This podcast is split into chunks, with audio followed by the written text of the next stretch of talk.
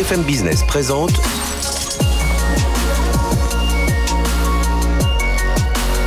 le magazine de l'accélération digitale. 01 Business avec Frédéric Simotel. Bienvenue dans l'émission 01 Business. On va beaucoup parler management euh, aujourd'hui avec dans un instant je reçois Luc Breton, c'est le dirigeant de NextGen qui organisait un, sommet justement où on, réfléchit justement à cette euh, future génération des managers, future génération de l'organisation d'entreprise. On en parlera ensuite de ce sujet-là. On restera avec euh, Julien Bordery, il est partenaire chez Square. Est-ce qu'il bah, il est au contact aujourd'hui avec les clients, avec face à des entreprises un peu perdues face à ce travail hybride? On en parlera avec lui. Et puis deuxième partie de l'émission, on vous proposera de redécouvrir deux moments euh, récents. Euh, L'interview de Michel Vandenberg, le patron du campus cyber. Ça va ouvrir en février 2022, donc l'occasion de, revenir avec lui sur euh, ce lieu, 25 000 m2, où va se concentrer la crème de la cybersécurité en France. Et puis on, on recevra aussi Jean-Claude Laroche, le patron du CIGREF, mais qui viendra au titre de toutes ces associations, Numéum, CIGREF, enfin voilà, tous ceux autour de l'IT. Ils ont appelé leur programme Convergence numérique 2022. Ils veulent faire réagir les candidats sur ce sujet. Et puis en toute fin d'émission, Rémi Bastien, c'est le cofondateur de. On est dans la Green Tech et on voit comment euh, concilier innovation, Green Tech. On parlera de tout ça avec lui. Allez, restez avec nous. C'est pendant une heure, c'est sur BFM Business. BFM Business, 01 Business. L'invité. Luc Breton, bonjour. Bonjour Frédéric. Merci d'être avec nous. Vous êtes euh, dirigeant de NextGen. Alors c'est l'organisateur notamment de, de, de, ce sommet NextGen Enterprise Summit. C'était au mois de novembre. Absolument. Alors il y a pas mal de choses hein, qui ont été racontées. Donc c'est vraiment réfléchir à l'entreprise nouvelle génération. Vous associez d'ailleurs avec KPMG, Octo Technologies, Aneo, La Spirit, BNP Paribas. Euh, il y a un livre aussi qui a été issu de tout ça, l'entreprise nouvelle génération, coécrit avec vous, Philippino et Olivier Tranois. Bientôt euh, disponible en anglais. Voilà, avec 250. bah oui, parce que c'est des histoires internationales il y a 250 ah, histoires à l'intérieur. 30 pays. On, on, on, va en parler. Alors, je, je regardais un peu les, les, les, grands moments, enfin les, les moments forts de, de, ce, de ce sommet NextGen, donc c'est déroulé fin novembre à Paris. Euh, alors vous parlez, on va démarrer avec ça, quatre, quatre piliers dans les modes de management. Il y a le changement commence par moi, moi et mon équipe, moi et mon organisation, mon organisation et le monde. Ça, voilà, il faut déjà que le logiciel qui est là, le mindset en ouais. anglais, l'état d'esprit, euh, soit bien orienté pour qu'on puisse ensuite euh, engager le changement. Le changement, il doit être d'abord personnel, mmh. ensuite il doit être partagé au sein d'une équipe, parce qu'aujourd'hui le talent, c'est de collaborer et de mettre à disposition ses compétences d'un collectif. Oui. Ça, c'est super important aujourd'hui. Et on change de plus en plus de collectifs. D'ailleurs, oui. on peut appartenir à plusieurs collectifs simultanément. Et une fois qu'on a fait ça, on est capable d'impacter une entreprise qui est organisée plutôt en réseau d'équipes qu'en pyramide euh, traditionnelle, comme une légion romaine euh, autrefois. Donc on est plutôt dans des réseaux d'équipes. Même si l'organigramme traditionnel persiste, les réseaux d'équipes s'organisent. Hein. C'est John Cotter qui dit de toute façon, partout où il y a un organigramme euh, hiérarchique, vous trouvez le réseau d'équipe. Il est parfois implicite, parfois explicite, et il est en train de prendre le pouvoir sur les projets les plus importants de l'entreprise. Donc ça, veut dire qu'il y, bon, il y, a des métiers, je pense, je pense comme ça d'emblée à des développeurs, peut-être pas développeurs, je vais parler des téléopérateurs où là on peut diriger voilà 400 personnes, ce, genre de choses. Mais par contre pour vous, dans l'entreprise, la grosse structure où on a 50 ingénieurs en train de penser, c'est fini. On va plus avoir ces 50 ingénieurs, on va les, on va les, les casser, enfin les casser. Si, les casser, on va les organiser par petites cellules, quitte à ce que les cellules se rejoignent entre elles, quitte à ce qu'il y en ait un qui appartienne à, à 3-4 cellules. C'est ça l'idée? On peut imaginer l'entreprise de demain comme un organisme vivant, un ouais. corps vivant composé de cellules effectivement qui interagissent entre eux, tantôt clients, tantôt fournisseurs, mm -hmm. mais qui sont mus par une mission, une raison d'être commune, qui les aligne, qui fait que l'ensemble des cellules participent à faire vivre le corps et à l'orienter mmh. sur sa mission. Et donc ce fonctionnement, alors Jeff Bezos, le patron emblématique d'Amazon, disait si vous n'arrivez pas à nourrir avec deux pizzas votre équipe, c'est qu'elle est trop grande. Mmh. Euh, je sais que moi, en tant que moi, j'ai managé plus de 20 ans dans oui, ma vous vie. Vous avez été chez Orange, notamment. Absolument. C'était quand même la structure, la, la, la grande image ouais. des grandes équipes. D'ailleurs, on, on, on, reconnaissait euh, la qualité d'un manager ouais. au nombre de personnes, au nombre de divisions, de sections, d'équipes euh, managées. C'est totalement euh, euh, obsolète aujourd'hui dans un monde qui est euh, VICA, volatile, incertain, chaotique et qui ne permet pas euh, d'avoir de plan sur la comète à très longue échéance, mm -hmm. mais qui nécessite une capacité d'adaptation. Donc il y a l'image des cellules et puis il y a une autre image, c'est le banc de poisson mm -hmm. qui est Mhm. capable de se reconfigurer extrêmement vite sous l'impulsion de chacun de ses membres. Mhm. Et si vous avez une organisation dans laquelle chacun peut proposer des changements, des orientations, des améliorations, avec des méthodes de décision qui sont plutôt euh, aujourd'hui en vogue euh, du côté du consentement, c'est-à-dire que n'importe qui, dans son périmètre de responsabilité, va pouvoir proposer une amélioration et l'ensemble du corps social concerné par l'amélioration proposée va dire juste s'il y a un risque, je le mentionne et la proposition est soit mhm. amendée, améliorée, soit écartée si elle est euh, trop dangereuse, mhm. mais sinon elle est mise en œuvre par défaut. Et ça, c'est formidable parce que quand vous déployez ça partout euh, au niveau de tous les collaborateurs d'une organisation, mhm. y compris à l'extérieur de l'entreprise, hein, puisque l'entreprise aujourd'hui ne se résume plus à ses salariés, ça fait un moment et c'est en train de s'intensifier. Le, le nucléus des salariés a plutôt tendance à réduire et les compétences, les expertises très précises qu'on va aller chercher partout à l'extérieur euh, d'augmenter. Et donc vous avez besoin de vous configurer avec une agilité. Alors agilité, c'est devenu un, un, un mot euh, euh, assez vide, euh, un peu bullshit. Mais si on le considère vraiment dans sa définition originelle, c'est-à-dire une organisation très rigoureuse, vous arrivez à avoir un corps social extrêmement réadaptable. On parle d'adaptative mhm. organisation. Parce que la difficulté difficulté, c'est ça. Donc, c'est la révolution managériale qu'on est en train de vivre. Dans un contexte de travail hybride, on en parlera notamment avec notre prochain invité dans, dans, dans un instant dans un contexte de révolution technologique, parce que voilà, les outils, euh, dans un contexte euh, où, comme je l'ai dit, la raison d'être, euh, l'impact, on réfléchit, on, on, a vraiment mis en avant ces critères USG, donc de gouvernance, de, de, de, développement durable, dans un contexte où il faut innover vite aussi, parce que euh, bah, on veut être souverain, on veut être le premier. Enfin, ça fait beaucoup de choses, et il faut attirer des jeunes, enfin, ça, ça fait beaucoup de paramètres à, fait, à gérer. Ouais. C'est un très bon résumé, ça fait beaucoup de paramètres. Par contre, les organisations que, qui ne les auront pas tous, euh, ces paramètres euh, est au top, c'est-à-dire une, un management euh, qui reprend la distribution de l'autorité telle que je l'ai décrite précédemment, des outils numériques au top, et plutôt des startups que des outils traditionnels, mhm. également une mission à impact social, environnemental, avec une capacité d'améliorer la société, de calculer son bilan carbone, d'agir et d'intégrer ces éléments dans toutes ces façons de travailler. Eh bien, ceux qui n'auront pas ça, et évidemment le télétravail c'est c'est plus euh, quelque chose qu'on imagine euh, d'optionnel, c'est mhm. un prérequis euh, pour les candidats. Dernièrement, la, la, présidente du directoire de KPMG me disait que les jeunes qui, qui venaient candidater, c'était une évidence pour eux que le télétravail faisait partie du package, on va dire. Mhm. Et quant à la mission, à la raison d'être et aux aptitudes managériales nouvelles, c'était des choses qui étaient investiguées lors du lors, lors de l'entretien euh, de recrutement euh, dès le début. Donc on, on voit que les organisations qui auront tout vont pouvoir euh, gagner euh, et attirer les talents. Les, on parle souvent des jeunes, mais il n'y a pas que les jeunes. Hein. Les plus âgés aussi recherchent ces critères-là. le salaire venant plutôt après ou étant plutôt considéré comme un, un prérequis nécessaire et vital, mais pas ultime. Et celles qui n'auront pas la mission, qui feront du washing, mhm. ceux qui auront un management archaïque ou des outils antédiluviens vont voir les, les, les talents partir très vite et de manière massive. Des études de, de, de, de McKinsey et, et, puis des études qu'on a fait nous mhm. au sein de NextGen dans notre baromètre montrent que entre 25 et 40 des gens au travail, la workforce, les gens qui sont au travail aujourd'hui, considèrent que si euh, certaines de ces dimensions euh, sont euh, clairement pas à jour, ils, ils vont quitter à moyen terme. Donc dans, les, mhm. dans les six mois, c'est l'espérance de, de, de, de, mouvement. Vous, avez quelques exemples à nous donner Alors je sais que lors des NextGen, vous avez remis des awards à certaines boîtes, mais euh, voilà, je voyais Decathlon en France, par exemple. Il y a des exemples de management qu'il faut, alors, enfin, qu'il faut suivre ou dont il faut s'inspirer. Nous, tous les exemples. Alors, il y en a 250 dans le livre L'entreprise nouvelle génération, donc il suffit d'ouvrir à n'importe quelle page et on en trouve. Euh, Decathlon, c'est une entreprise, en tout cas, euh, qui est l'entreprise préférée des Français depuis un certain nombre d'années de, dans les dans les palmarès. Mais nous, on s'est intéressé à des gens qui ne sont pas connus chez Decathlon c'est-à-dire les entrepôts logistiques.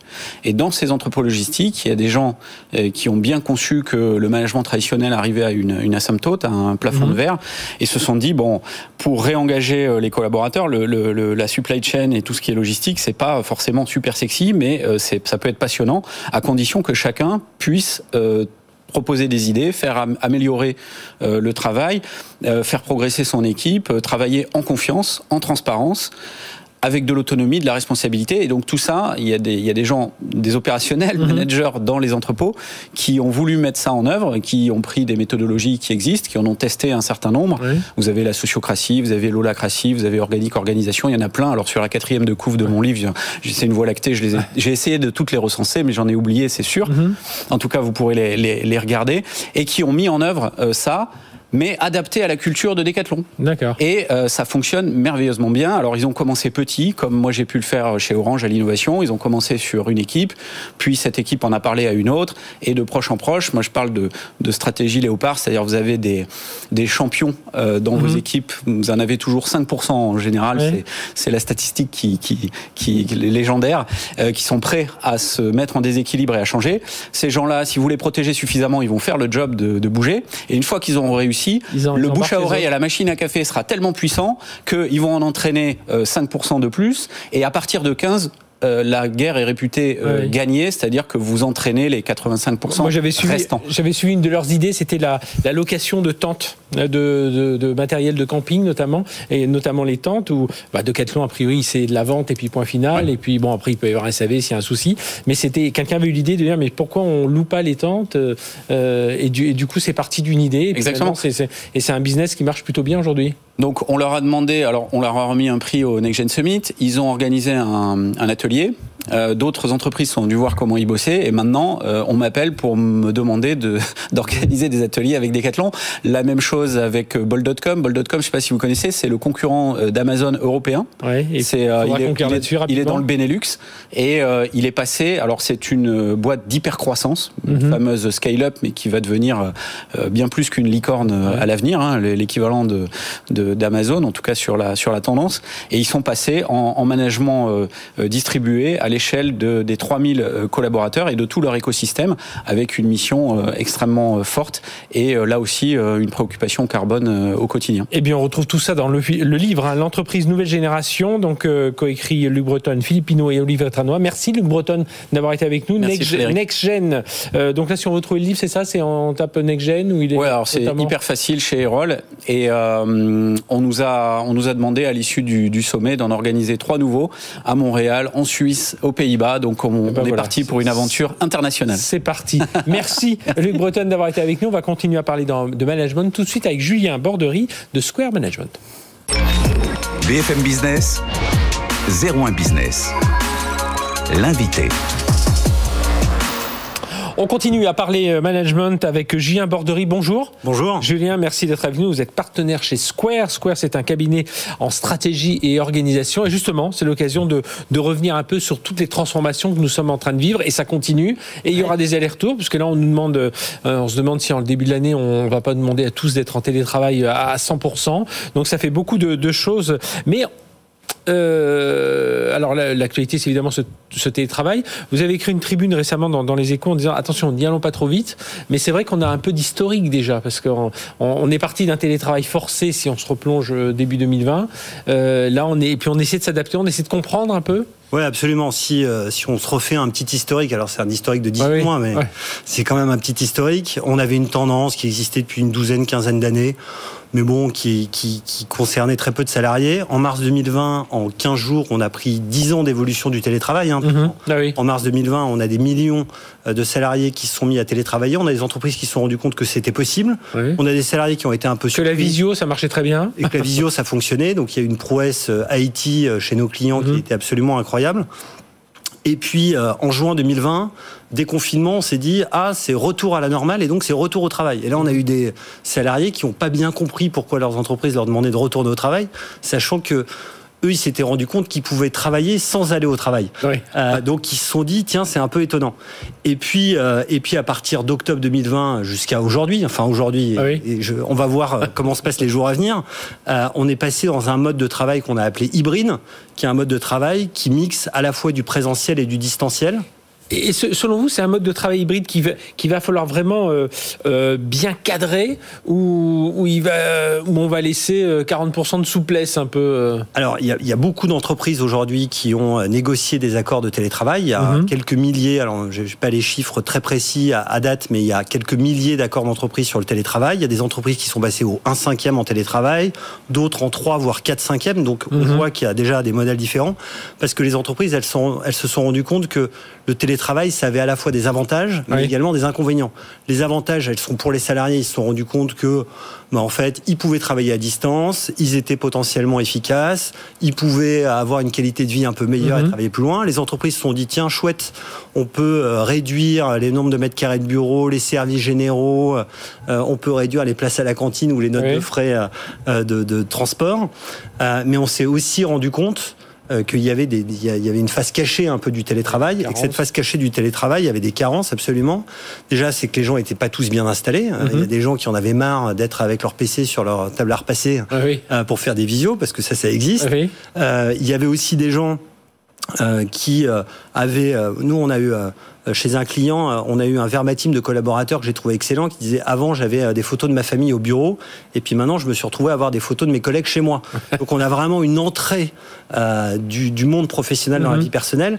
Ça, ça crée un espèce de continuum de réunions, de visio, etc qui fait qu'on a des vrais problèmes psychosociaux, on a des vrais cas de burn-out, donc c'est extrêmement ah dangereux. Et puis il y a une espèce de distension du lien social qui s'est faite, qui fait qu'on est un peu perdu, on perd un peu le fil avec l'entreprise, avec ce qu'elle est, euh, et ce qu'elle devient. Quoi. Et puis c'est vrai que ça peut être sympa de temps en temps d'être tout seul chez soi à manger son petit, son petit plat, mais au bout d'un moment, je pense que effectivement le lien social. Et puis autre chose, lorsqu'on a préparé cette émission, on m'a dit oui, on s'est rendu compte que télétravail et travail collaboratif, bah, c'était pas compatible euh, comme ça. Si on les prend en brut comme ça, il faut vraiment tout repenser. C'est ce sur quoi vous travaillez avec vos clients aujourd'hui. Oui, absolument, parce qu'en fait, on s'est rendu compte, et ça va avec cette distension du lien social. En fait, euh, au bureau, on a euh, au bureau, on se retrouve avec euh, avec tout ce qu'on appelle le off euh, au mhm. bureau quand on fait une réunion, quand on est tous les deux, on a un peu de communication non verbale, on se dit des choses à la machine à café ou juste avant d'arriver ici, on se dit du off. Et puis il y a ce qu'on appelle avec un mot savant la sérendipité, c'est-à-dire que vous avez une idée, j'en ai une autre, on se croise dans le cadre d'une mhm. réunion, ça nous donne. c'est les, aléas de l'entreprise. C'est les aléas de l'entreprise et ça, ça crée à la fois de l'innovation, de la collaboration, du créatif, et puis et puis ça renforce ce lien social qu'on a un peu perdu en étant seul. Mhm. Donc, pour vous répondre un peu précisément, à Frédéric, à votre question, oui, ça s'organise en fait le télétravail. Ça s'organise.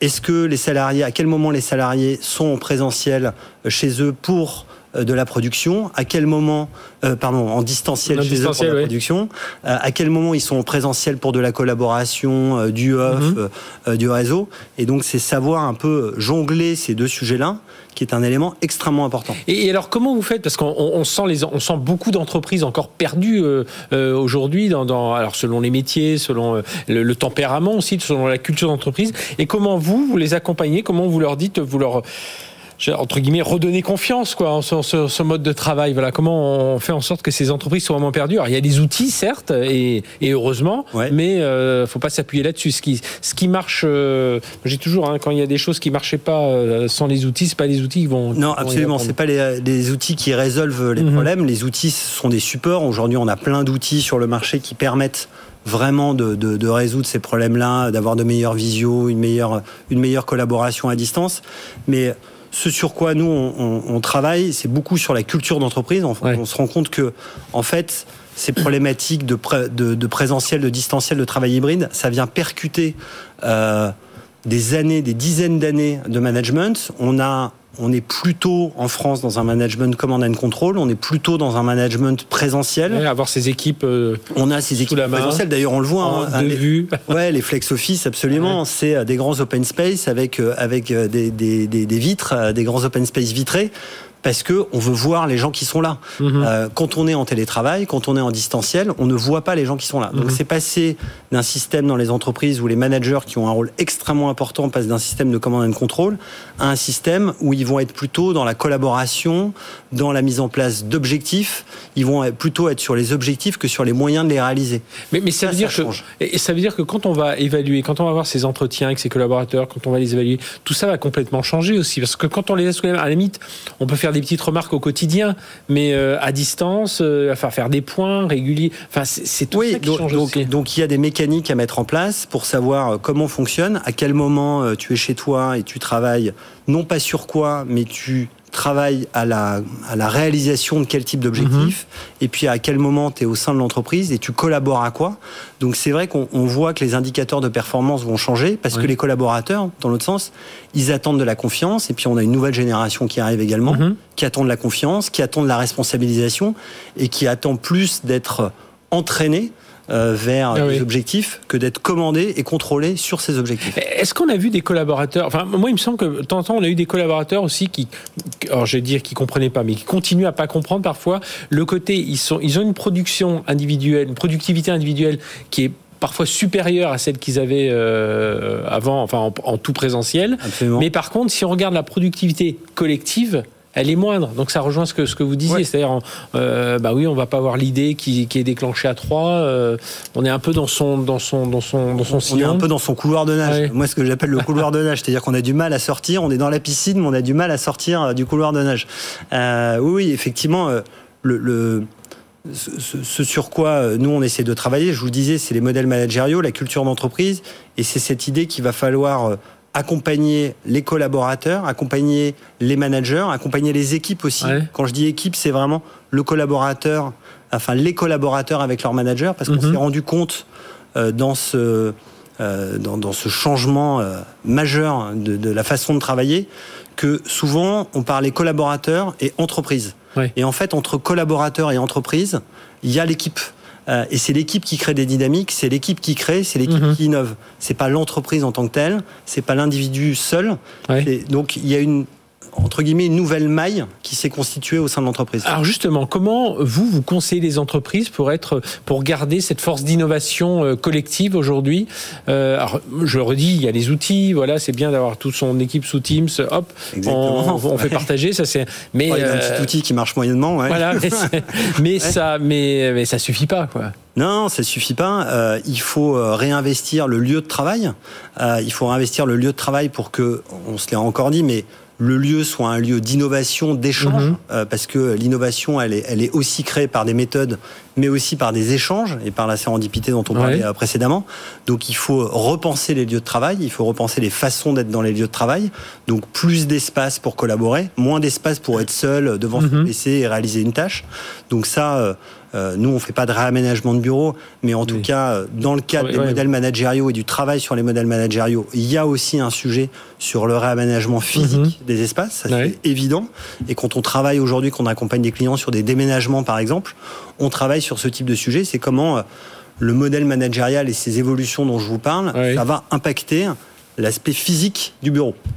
Voilà, donc ça c'est euh, c'est super important. Et après, euh, l'innovation, on sait aussi que c'est de la méthode. Mais est-ce que ça veut dire que donc il faut changer les lieux de travail, il faut changer les, les, les enfin les méthodes d'innovation, on essaie de les adapter et tout ça. Les, pratiques managériales. Les pratiques managériales. Euh, ça veut dire aussi qu'il faut mêler davantage la RH. Enfin ça, ça aussi c'est quelque chose qui, qui, est, qui, est, assez. Absolument. Il faut aussi il faut aussi mêler les RH. Les RH sont très impactés. Il y a eu évidemment tous ces accords sur le télétravail, mais les RH, elles ont une problématique qui est, qui est double il faut, euh, mais qui est autour de la marque employeur, mais mhm. double autour de la marque employeur.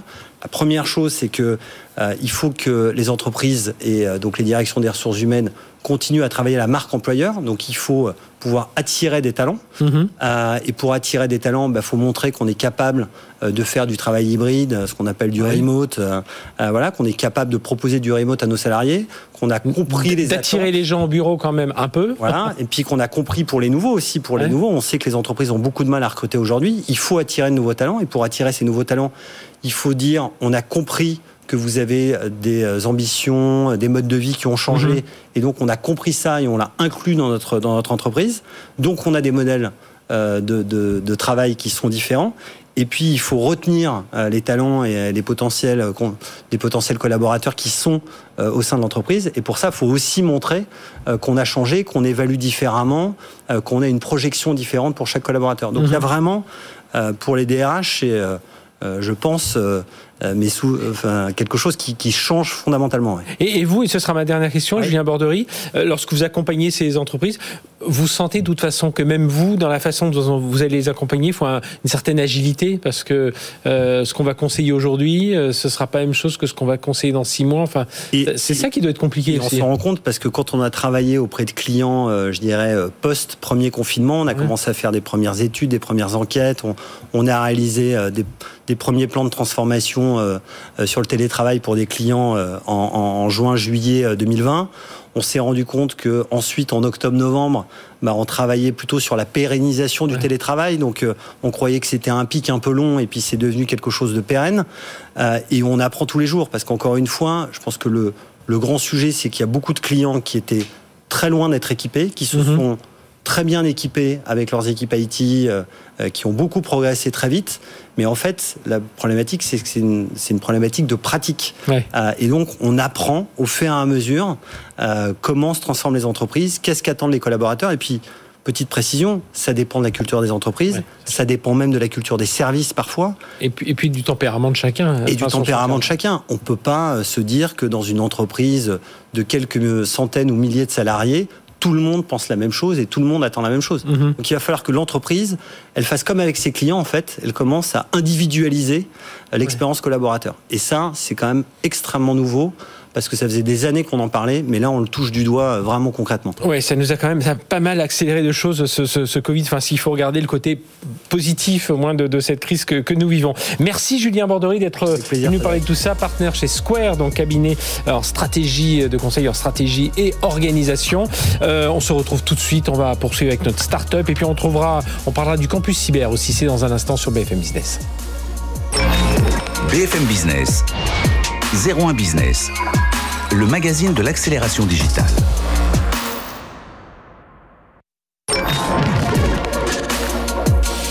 BFM Business présente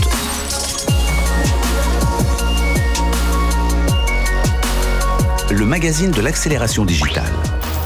01 Business avec Frédéric Simotel.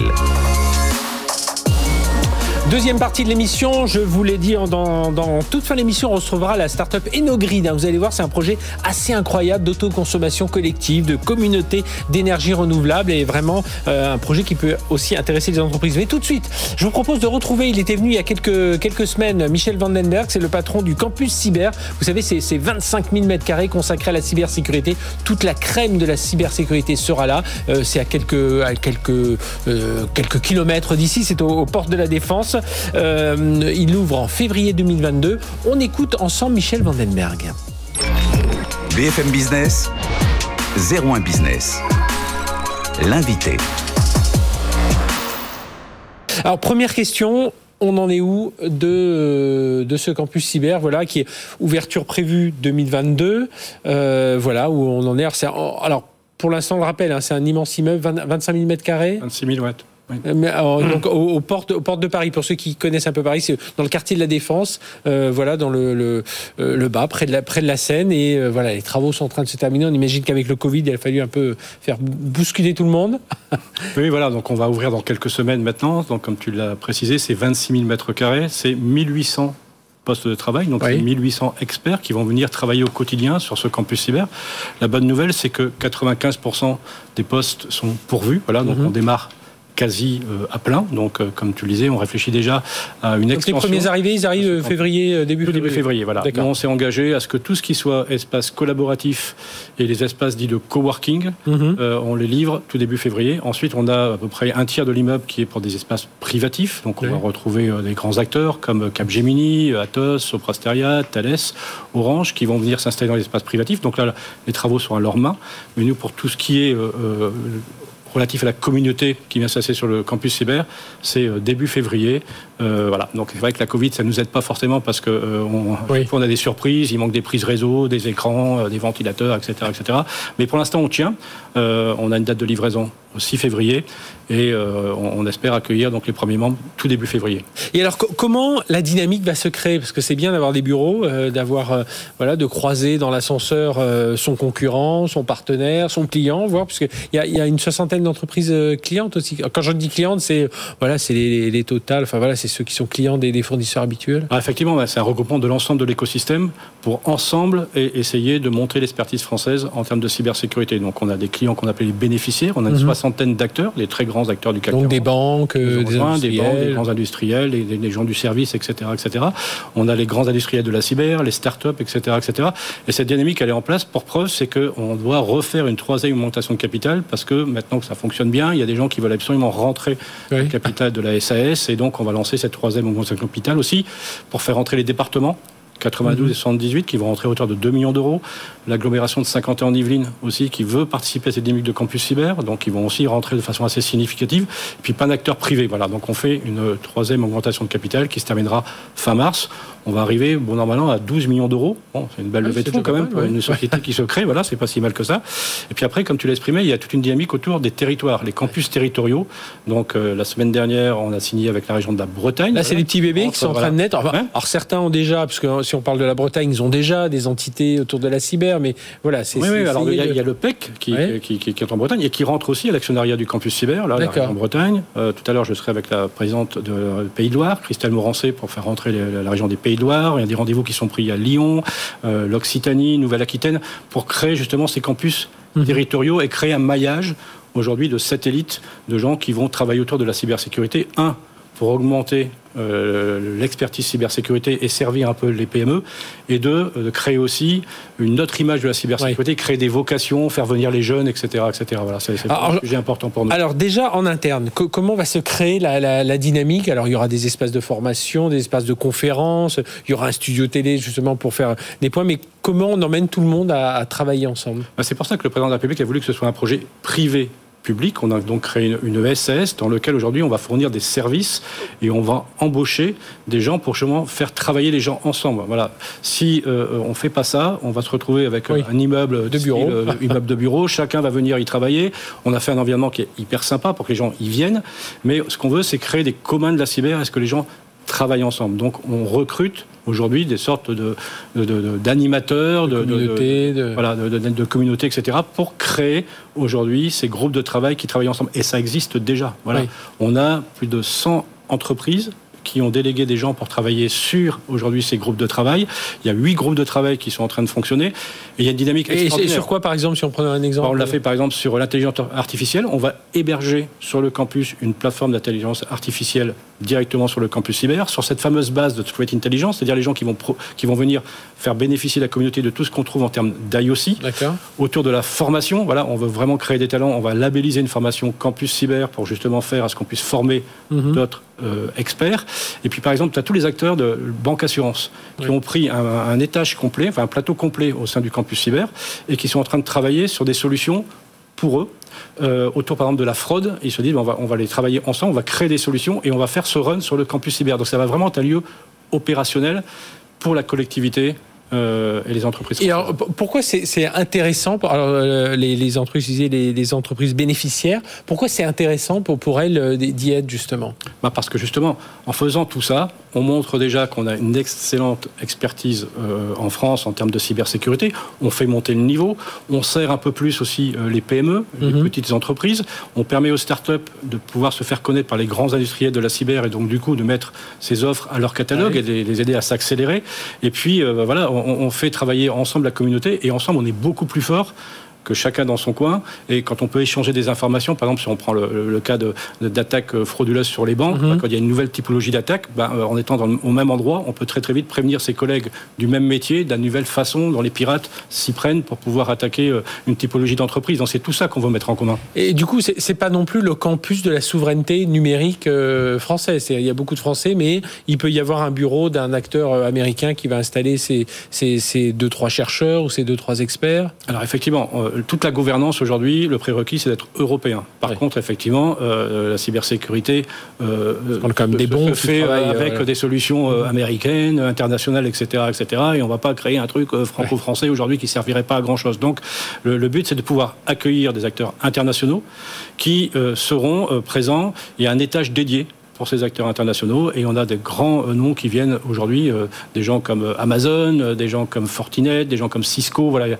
y a, il y a Trend Micro oui, qui viennent aujourd'hui aussi de leur côté. partager et permettre justement de peut-être créer une souveraineté autour de technologies qui sont pas forcément européennes. Oui, c'est ça. Alors aujourd'hui, on voit euh, ce thème de la cyber devient prépondérant. Il y a ce campus cyber. On a vu Cédric O qui, dans le cadre de, France Relance, a, présenté un, plat un plan de. de bah, il a présenté, c'est un, gros plat, justement, avec un milliard d'euros euh, à l'intérieur. Appel à projet pour développer. Alors il y a plusieurs choses. à hein. développer des solutions souveraines innovantes de cyber, renforcer les liens et synergies entre les acteurs de la, la filière, soutenir la demande, euh, former plus de jeunes et professionnels et puis euh, trouver une phase, enfin être plus dans l'exécution opérationnelle de, de, tout ça. Bon, ça ressemble beaucoup à la mission de, du campus cyber quelque part. Mais euh, voilà, on sent qu'aujourd'hui il y a une vraie volonté politique aussi derrière. Écoute, la, la baseline du campus, ça va être ensemble au service d'une grande nation cyber. Je pense mhm. que ça veut tout dire. Voilà, on veut vraiment que la France soit une grande nation de la cybersécurité. Et comme tu le vois, l'État y met les moyens. Voilà. J'étais avec Cédrico quand le président de la République a annoncé un milliard d'euros qui va être aujourd'hui mis à disposition pour la filière de cybersécurité. Voilà, c'est concret. Euh, et sur le campus cyber, on a plus de 100 millions euh, d'euros disponibles pour créer des solutions commune. Chaque fois que des acteurs vont décider de créer une solution en commun, l'État va abonder à hauteur de 50% pour pouvoir développer la solution. Donc ce qu'on espère, c'est pouvoir justement sortir de nouvelles technologies, de nouvelles solutions, fruits du travail en commun, pour pouvoir justement monter la France au niveau d'une grande nation en termes de cybersécurité. Ça veut dire qu'on pourrait voir se créer des joint ventures entre un, un Capgemini avec un Orange, avec un, acteur américain, se dire tiens tous les trois si on sortait une solution, ça, ça, peut... Absolument, bah, ça, existe déjà. Tu vois, oui, oui. Dans le domaine du cloud, il y a Bleu qui s'est créé, il y a Thales qui a fait un partenariat avec, Google. Nous, on serait ravis d'accueillir les gens qui vont travailler sur ces sujets-là au sein du campus cyber. Et tout ce qui pourrait être fait pour amener plus de protection et, surtout pour les petites entreprises. Il faut bien comprendre aujourd'hui que les petites entreprises aujourd'hui, soit ils payent la rançon, ceux qui ne payent pas la rançon, dans 90% des cas, ils déposent le bilan. Quoi. Donc il y a mhm. un vrai sujet sur ces gens-là. Il mhm. faut vraiment pouvoir les aider, créer des offres et puis aussi faire à ce que nos entreprises, nos licornes françaises, elles restent en France. Voilà, on a de, belles licornes qui nous accompagnent. Dire. Comment fait-on pour garder les compétences et les startups en France, justement ben, Justement, voilà. Donc, on va déjà euh, essayer d'en créer plus. Donc, mhm. on, travaille avec le SGPI et donc on va créer un startup studio. Donc, il y a Axeléo, partenaire, qui a été retenu pour créer ce startup studio. J'ai une bonne idée, je ne sais pas comment je fais pour créer mon entreprise. Au campus cyber, on est accueilli, on fournit un bureau, des avocats, des juristes, des, des, financiers pour, vous aider à créer votre boîte. Si ça fonctionne, on, vous permet de l'incuber. Ça, c'est le premier point. Et deux, il faut qu'on crée des consortiums d'industriels capables de pouvoir euh, racheter, s'il le faut, euh, ces entreprises et éviter qu'ils soient obligés de se faire racheter par des, par des boîtes américaines. Donc c'est tout ça qu'on va mettre en place. En fait, le campus, ce sera le lieu, on en fera ce que les acteurs vont décider oui, c'est Ça. Ce qu'on sait, c'est que l'État est vraiment à côté de nous. Il est rentré à 44% du capital. Euh, Cédrico est vraiment un sponsor euh, très très fort de ce, de ce campus. Euh, la BPI va nous donner 4 millions d'euros pour justement aider à mhm. accélérer les startups. La région Île-de-France nous a donné 2 millions d'euros. Voilà, donc tout le monde joue le jeu. on a de bons experts. Maintenant, il faut qu'on crée aussi des grands industriels capables de pouvoir faire l'acquisition euh, de, ces futures licornes. La, première belle histoire, ça pourrait être quoi du, campus cyber? Au-delà déjà du projet qui se monte et que tout le monde y soit? La première belle histoire, ça pourrait être justement de créer euh, cette formation euh, labellisé Campus Cyber, pas lié au manque de ressources en cybersécurité. Il y a 10 000 postes qui sont ouverts aujourd'hui, mhm. qui ne sont pas pourvus. Et puis même nous, euh, euh, acteurs de la cyber, on doit se remettre en question. J'étais à Sciences Po la semaine dernière et il y avait des, jeunes de Sciences Po qui me disaient, nous Michel, on fait un master dédié cybersécurité et géopolitique. On envoie nos CV aux grandes entreprises, on ne nous répond même pas. Voilà. Donc il faut qu'on change cela. On dit on pleure parce qu'on n'a pas d'experts. c'est quand même des très bons jeunes. c'est un concours qui est très difficile. Ils sont bons, ils sont formés pour ça. Et parce qu'ils n'arrivent pas avec euh, l'étiquette un peu euh, technique, de la sécurité, on, ne les écoute pas. Quand j'en ai mhm. parlé avec les, acteurs bancaires, etc., ils m'ont dit, mais oui, chef, oui, il faut qu'on change tout ça. Donc, c'est changer l'image de la cybersécurité, faire venir des jeunes. Donc, on veut un campus qui soit accueillant, bienveillant, ouvert. On va avoir un showroom au 13e étage qui va permettre justement de montrer un petit peu que la cybersécurité, mhm. c'est fun, c'est bienveillant, c'est pas que des, des geeks à capuche. Oui, mais c'était après, c'est voilà, il faut sortir de ça parce que c'était c'était un peu là-dedans que c'était enferré aussi tous les acteurs. Euh, bah, tu as créé Athéos, là, c'était euh, avant d'être acheté par Orange, c'était ça. Hein, c'était la tech parlait à la tech, quoi, y compris les RSSI dans les entreprises, les éditeurs, euh, les fournisseurs. Voilà, ça, ça restait un petit monde, mais voilà. Bah, c'est un petit monde en fait qui, qui, qui se suffisait à lui-même. Voilà, et puis effectivement, on on, était dans le principe de dire euh, il faut toujours acheter une nouvelle solution pour mieux vous sécuriser. Et ce qu'on a vu, c'est que même en achetant toutes les sécurités, les produits de sécurité du monde, le jour où on se fait taper, on se fait taper. Donc aujourd'hui, les gens ont pris conscience, les entreprises, que ce qui est important pour eux, c'est la résilience. Comment je fais fonctionner mon entreprise en cas de cyberattaque? Et donc de remobiliser toute l'entreprise en se disant comment je peux faire continuer à, servir mes clients, etc., etc., malgré que mon informatique soit complètement plantée. Voilà, c'est là-dessus qu'il faut travailler pour euh, faire à ce que euh, voilà, on arrête de donner des médicaments et qu'on regarde comment on va vivre plus longtemps. Bon, eh bien, merci Michel Vandenberg, président du campus cyber. Donc, euh, retenez la date, ce sera février 2022, l'ouverture de ce campus. Et puis voilà, si surtout pour les PME hein, qui sont pas forcément, enfin, qui sont sensibilisés à la cyber, mais qui savent pas trop comment s'y prendre, bah tiens, voilà, avoir une antenne ou aller de temps en temps, faire deux, trois jours de formation. Ce sera le but hein, au sein de ce campus cyber, 25, 26 000 mètres carrés. C'est ça, de tous les experts cyber en France seront là, auront une expertise et justement, et, et on espère que voilà, cette dynamique va être créée autour de, autour de ces technologies. Merci. Michel Vandenberg est venu parler de tout ça et puis euh, eh bien on, espère redémarrer l'année euh, euh, avec toi très bientôt pour fêter l'ouverture de ce campus cyber.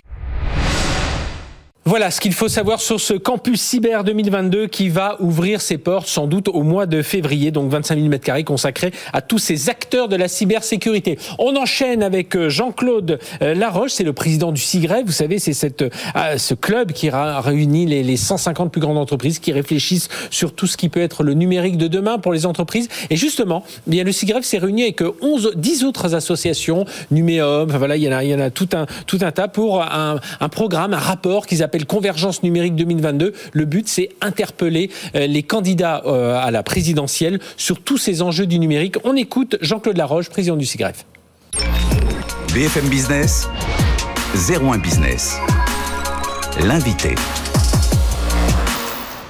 Jean-Claude Laroche, bonjour. Bonjour. Jean-Claude, merci d'être avec nous. Alors, à la ville, DSI d'Enedis, et puis euh, euh, à la Seine, président du CIGREF, cette association qui regroupe une 150 grandes entreprises. 150, oui. Voilà, et justement, c'est intéressant parce que c'est au nom de l'association que vous venez, le, du, du, CIGREF, parce qu'avec 10 autres associations, et non des moindres, hein, Numéum, enfin, pour toutes les cités, Sinom Informatique, enfin, tout ce qui compte aujourd'hui d'associations et de représentants de la profession IT, que ce soit côté entreprise ou côté euh, fournisseur, euh, bien vous êtes euh, mis d'accord pour faire une tribune et justement pour essayer de faire monter des sujets auprès des campagnes, candidats à la campagne présidentielle. Alors c'est des sujets, il y a l'inclusion numérique, l'éducation, la formation, la transition écologique, transformation de l'économie, sécurité bien entendu et autonomie stratégique.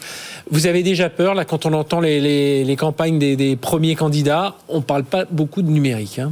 Ah ben, absolument, c'est une euh, des raisons de notre initiative commune, dont je voudrais souligner que c'est une initiative inédite, hein, parce mhm. que ça regroupe vraiment tout le monde du numérique euh, en France. Hein. c'est des centaines de milliers d'emplois hein, qui y a derrière. Et puis, euh, c'est une proportion significative de la richesse et, aussi un moteur de croissance pour le mhm. pays. Et, et nous, nous considérons que les thèmes du numérique sont dramatiquement absents de ce que nous percevons comme étant. C'est ce qui, c'est ce qui nous a sauvés, enfin, entre autres, euh, pendant le pendant Covid, le COVID hein, de, pouvoir se connecter, etc. Pendant le Covid, absolument. Et ces thèmes-là, ils sont fondamentaux. Et le fait qu'ils soient absents, euh, pour l'instant, des thèmes de débat hein, qu'on voit mhm. au début de cette campagne, euh, c'est extrêmement préoccupant parce que ça nous fait prendre collectivement du retard, y compris par rapport à des grands pays comme les États-Unis ou la Chine, qui ont fait du numérique des objets de puissance, mhm. mais aussi qui leur permet d'avoir une, une forme de, force économique, de domination économique. Et, l'Europe ne peut pas être absent ah de ce terrain-là, et la France non plus. Donc nous interpellons euh, l'ensemble des candidats à la présidentielle sur ce sujet. Surtout que je, je, à un moment, je me suis dit, tiens, je vais essayer de, de contredire, que vous connaissez bien le, le, monde de l'énergie, parce qu'on parle beaucoup du monde, enfin, tous les candidats s'expriment sur l'énergie, donc je dis, mais finalement, est-ce que, euh, euh enfin, est-ce que le numérique est pas en transversal partout? C'est pour ça qu'on n'en parle pas beaucoup, mais si je prends le secteur de l'énergie, il est aussi en transversal partout, et pourtant, on y consacre beaucoup de temps. Donc c'est vrai que le numérique, doit, on doit y consacrer. Alors vous avez vu six thèmes, hein, six thèmes forts, qui sont compréhensibles par tout le monde, qui vont du citoyen à l'entreprise, à l'économie, enfin qui nous concerne tous. Hein. Ça, c'était important aussi. Absolument. Système, en fait, qui vise à quoi? Qui, qui, qui, vise à, faire du numérique euh, quelque chose qui soit euh, un, vecteur de progrès pour la société, mhm. euh, avec un numérique qui soit un numérique durable, responsable et de confiance. Mais pour que ça marche, pour que le numérique soit un, un, un phénomène positif pour la société, il faut embarquer tout le monde Il faut que tout le monde puisse en bénéficier. Et il faut que les effets éventuellement négatifs qui peuvent être liés à euh, des, des, dérives qui peut y avoir ah autour, par exemple, par exemple la cybercriminalité, etc., euh, puissent être euh, contrôle, mis sous contrôle. Mhm. Et donc l'ensemble de nos propositions vise à aller dans ce sens. Euh, évidemment, ça commence, vous le disiez tout à l'heure, par l'inclusion numérique. Comment peut-on concevoir aujourd'hui que vous ayez 12% des Français qui n'ont pas accès à l'Internet? 14 mhm. millions de personnes en France qui ont des difficultés avec l'usage simplement des outils numériques.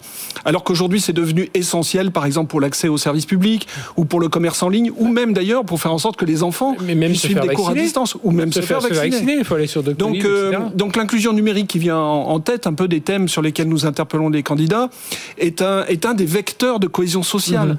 Euh, c'est pour ça que pour nous, c'est très important que le politique aussi s'empare de cette affaire-là. Dans, dans, tout ça, parce que là, j'ai cité les, les, les, six grands thèmes, mais derrière, vous mettez des propositions. Enfin voilà, il y, a du, y a du contenu derrière, hein, il faut, faut le rappeler. Alors absolument, et c'est pour ça aussi que c'est une initiative inédite, c'est que euh, quels que soient nos intérêts, qui peuvent mhm. être divers entre les fournisseurs, les utilisateurs, etc., nous avons convergé sur des propositions et qui sont des propositions concrètes. Donc nous, nous attendons en fait qu'une seule chose, hein, c'est que les candidats s'en emparent et les mettent dans leur programme. Nous ne, de ce point de vue-là, nous revendiquons pas une, partie, ah paternité particulière. Nous souhaitons qu'ils s'en emparent.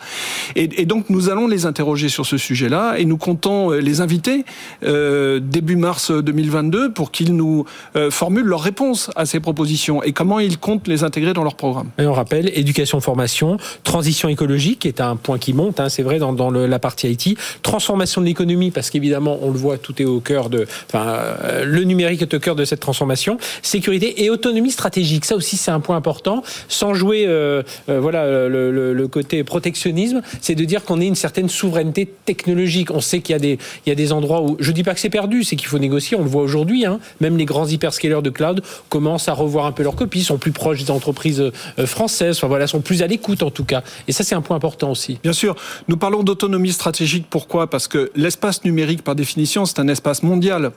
Donc parler de souveraineté, c'est toujours délicat. Euh, mais en, en, revanche, il faut, il faut choisir ces terrains euh, sur lesquels nous voulons garder la maîtrise mhm. de ce que nous faisons. Ça peut passer depuis des terrains qui, qui concernent le hard, enfin le, la partie matérielle du numérique sur lesquels on a pris beaucoup de retard. Par exemple, euh, dans le domaine des semi-conducteurs, dans le domaine mhm. des composants, etc.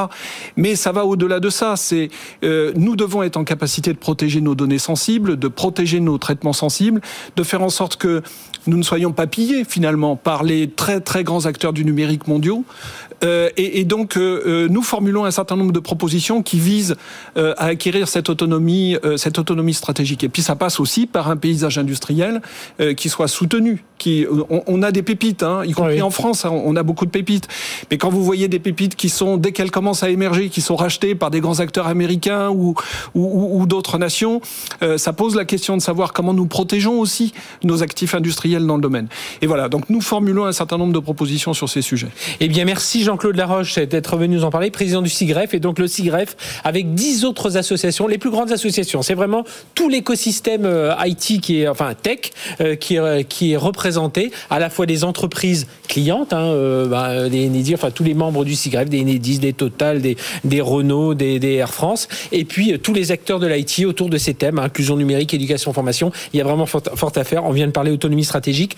La, la lettre est parue, hein, elle a été publiée, je crois, sur le site du, le site du Monde. Et puis, il faut aller sur les, les sites bah, du CIGREF, par exemple, pour voir un peu le contenu, ses propositions. On aura l'occasion de, de revenir en détail dessus. On a appelé ça, une, enfin, c'est une plateforme qu'on a appelée Convergence numérique 2022. Voilà, Convergence numérique 2022, pour, pour la retrouver tout de suite sur Internet. Et puis, bah, nous, on espère, on reviendra plus en détail hein, sur tout ça. Mais comme là, ça, venait, ça vient d'être lancé, il était important d'en parler aujourd'hui. Merci Jean-Claude d'être venu euh, Merci. chez nous. Merci pour cette invitation. Voilà ce qu'il fallait voir avec ce, rapport Convergence numérique 2022. On espère que les candidats au présidentiel sauront euh, écouter toutes ces, euh, demandes hein, de ces professionnels du, numérique. Allez, on enchaîne avec cette start-up. Elle s'appelle Enogrid. On reçoit son patron Rémi Bastien. On va parler d'autoconsommation collective. BFM Business. 01 Business. Startup Booster. La start-up s'appelle Enogrid. On va évidemment parler de, de green, euh, spécialisé dans l'autoconsommation collective. Vous allez comprendre tout ça, les, les communautés d'énergie renouvelable avec Rémi Bastien. Bonjour. Bonjour Frédéric. Rémi, merci d'être avec nous. Tiens, une première question. Pourquoi, selon vous, là, ce sujet du green, il est en train de ressurgir partout? On ne parle plus que de ça? Oui, bah alors le sujet du green, le sujet pour vous. oui, tant mieux pour moi. Euh, le sujet du green, le sujet de l'énergie de manière générale, on le voit, il y a deux raisons. Bah, la nécessité de la transition énergétique. Mhm. On voit les différents scénarios qui ont été faits par RTE, par l'ADEME, les prix de l'énergie qui explosent également en ce moment. Donc voilà, tout ça fait qu'il y, a un vrai sujet euh, aujourd'hui autour de la transition euh, énergétique et la transition écologique. Voilà, on est dans une vraie tendance. Moi, j'appuie toujours là-dessus pour dire aux gens attention, c'est pas un effet de mode, c'est pas parce qu'on veut être un peu plus green, tout ça. Non, il y a vraiment ce, ce un sujet de fond, une lame de fond qui est en train d'arriver. Alors, qu'est-ce que vous faites, vous, Inogrid Je parlais d'autoconsommation collective, enfin, le développement des autoconsommations collectives, des, des communautés d'énergie renouvelable, ça veut dire quoi? Ok. Alors, déjà, on va faire un petit rappel sur qu'est-ce que c'est l'autoconsommation. L'autoconsommation, c'est le fait de produire et de consommer sa propre électricité. Donc on l'imagine très bien sur une maison avec des panneaux solaires ou sur un bâtiment. Voilà. Ça, et, on, revend cette électricité derrière. Ça, c'est l'autoconsommation individuelle. Mhm. Le problème, c'est que euh, on n'est pas toujours capable de consommer, d'autoconsommer à tout moment de la journée, de la mhm. semaine ou de l'année l'électricité qu'on produit. Et c'est là que l'autoconsommation collective va être vraiment intéressante parce qu'on va pouvoir associer un ou plusieurs points de production avec un ou plusieurs points de consommation proches géographiquement pour autoconsommer collectivement l'énergie produite dans une logique en fait de communauté d'énergie. Et c'est là où vous allez entrer vous en ligne en, dans le circuit. Tout à fait. Où vous allez repérer un peu, euh, faire le, enfin cartographier un peu toutes ces, ces, ces sources d'autoproduction. De, oui. Alors nous notre métier en fait euh, quand on a commencé nos grids on s'est dit euh, il suffit pas d'installer des panneaux solaires pour faire l'autoconsommation collective c'est un peu plus compliqué que ça. Mm-hmm. Et donc des gens qui maîtrisent euh, l'étude et l'installation des moyens de production ça existait déjà sur le marché. Par contre, des gens qui savaient euh, concrétiser ces projets d'autoconsommation collective, les accompagner à se lancer et ensuite à s'exploiter, ça, il n'y avait personne. Donc c'est pour ça qu'EnoGrid, on s'est créé spécifiquement pour ça il y a trois ans. Et maintenant, on a accompagné plus d'une cinquantaine de projets en trois ans. On suit une, euh, quasiment 25 projets euh, d'autoconsommation collective. Un projet, c'est quoi, par exemple, si vous pouvez nous en décrire un? Un projet, euh, alors il y a plusieurs cas d'usage. Ça va être une collectivité qui produit et autoconsomme sur plusieurs de ses bâtiments. Mhm. Parfois même, elle va impliquer des, des citoyens dans le, dans le projet. ça va être un bailleur social qui va installer des panneaux solaires sur l'immeuble d'une résidence et autoconsommer sur les parties communes, mais également sur les parties privatives, euh, donc c'est-à-dire avec ses locataires. Ça va être euh, un habitat partagé avec plusieurs, euh, plus, plusieurs personnes qui vont décider d'investir en commun dans une centrale pour se partager l'électricité. Et maintenant, c'est la chose de, de nouveau, parce que la réglementation a un peu évolué dernièrement, les entreprises s'y mettent aussi. et on, maintenant, on voit des zones d'activité où les mhm. entreprises commencent à réfléchir collectivement à comment développer des communautés d'énergie pour minimiser leur, consommation. Ça veut dire que vous intervenez avec Enogrid en amont du projet, euh, dans la conception, ou il vous arrive aussi d'intervenir pendant, il y a déjà les panneaux solaires, et puis ils se disent, tiens, il faudrait qu'on finalement on produit plus, euh, on ne sait pas comment euh, redistribuer, mieux redistribuer On intervient à n'importe quel moment. En fait, on peut intervenir en, pendant la phase d'idéation, on va aider le porteur de projet à imaginer qu'est-ce que c'est son projet d'autoconsommation mhm. collective. On peut intervenir pendant la phase de mise en œuvre. Donc avec la collectivité notamment, qui réfléchit à mettre des panneaux. Voilà, avec ce qu'on appelle un porteur de projet, celui qui a l'initiative de, l'opération. Après, on peut intervenir un peu plus en un peu euh, plus proche de la phase de mise en œuvre où les gens mhm. nous disent voilà, on, on, a décidé de mettre les panneaux, maintenant faisons de l'autoconsommation collective et aidez-nous à trouver les, les, consommateurs, à organiser tout ça.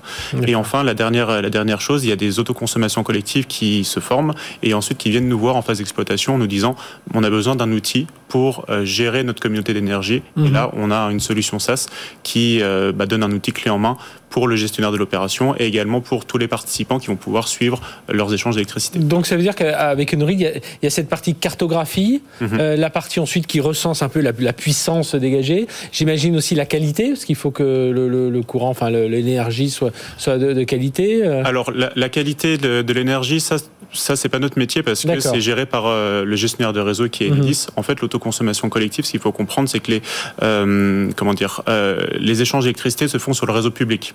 D'accord. Donc, on, Donc voilà, il a, forcément... on a forcément de l'électricité de qualité. Il n'y a pas plus de risque de panne quand on fait de l'autoconsommation collective que quand on n'en fait pas. Euh, mais par contre, ce qu'il faut faire, c'est avoir un bon suivi de ce qui se passe. Combien on a produit, combien on a autoconsommé, comment se partage l'électricité, éventuellement pouvoir être capable de se facturer l'électricité entre producteurs et consommateurs. Voilà. Et, enfin, les, les autoconsommations collectives sont des projets qui vont évoluer dans le temps. On va pouvoir ajouter ou retirer des participants. Mhm. Voilà, il y a vraiment une gestion à faire un peu enfin le, le parallèle qu'on fait des fois, c'est un peu comme un syndic de copropriété. notre D'accord. rôle.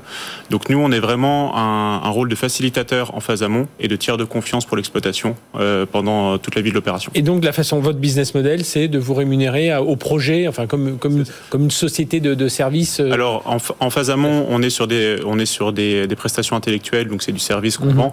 Et en phase d'exploitation, on est vraiment dans une logique SaaS, donc c'est un abonnement annuel euh, en fonction de la taille du projet qu'on qu'on applique à nos clients. Fondé en 2018, vous êtes combien aujourd'hui On est aujourd'hui euh, une douzaine de personnes.